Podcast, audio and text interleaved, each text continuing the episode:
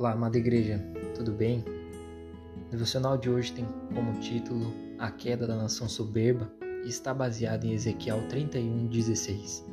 Fiz as nações tremerem ao som da sua queda.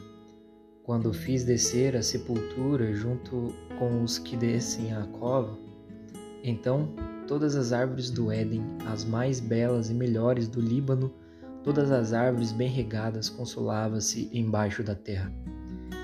Ezequiel capítulo 31 nos revela algo muito importante sobre o orgulho, a soberba e a iniquidade.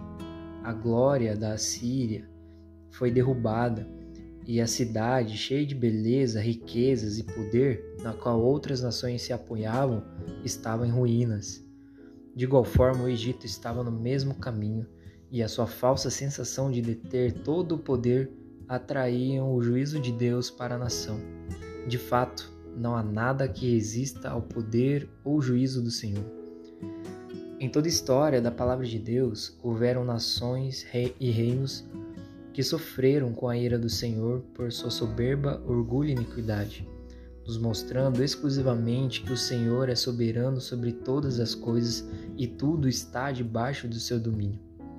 As nações que não obedeciam ao Senhor eram compostas por pessoas que possuíam o coração para si mesmo e faziam tudo para serem mais poderosos que o Senhor.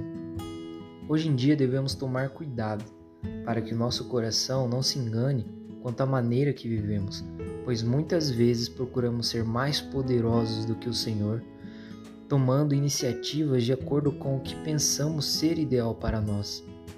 No entanto, o Senhor deseja que os nossos corações estejam pertencendo somente a Ele, para que possamos viver a sua vontade, que é boa, perfeita e agradável. Querido Deus, ajuda-me a colocar o coração diante do Senhor para viver a sua vontade todos os dias, não dando brecha aos desejos da minha carne, mas estar atento à sua voz. Em nome do Senhor Jesus é que eu oro. Amém. Que Deus te abençoe.